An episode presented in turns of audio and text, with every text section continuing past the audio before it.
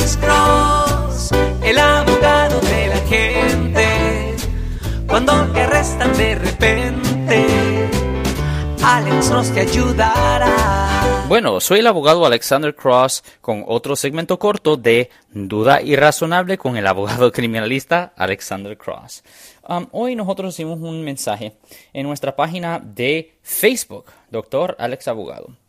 Abogado, yo acabo de ser hallado culpable de manejar bajo la influencia de alcohol, pero ¿cómo puedo ir a trabajar para pagar todas estas multas y ir a la escuela de DUI si no puedo manejar un vehículo? Pues esa es una buena pregunta. Si este es ah, su primer ofensa por manejar bajo la influencia de alcohol, usted pudiera solicitar una licencia restringida, específicamente por razones de ir al trabajo.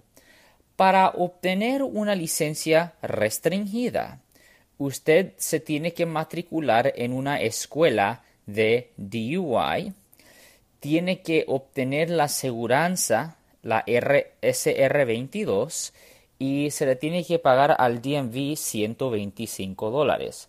Ahora, ah, decidiendo el tipo de escuela de DUI es determinado por el nivel de alcohol que la corte y el DMV dice que usted tenía en su sistema.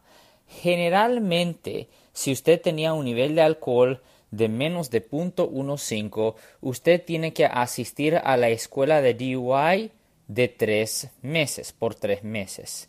Si es, si el nivel de alcohol que usted tenía en su sistema era de más de 0.15, pero menos que 0.20, generalmente tiene que asistir a la escuela de DUI por seis meses.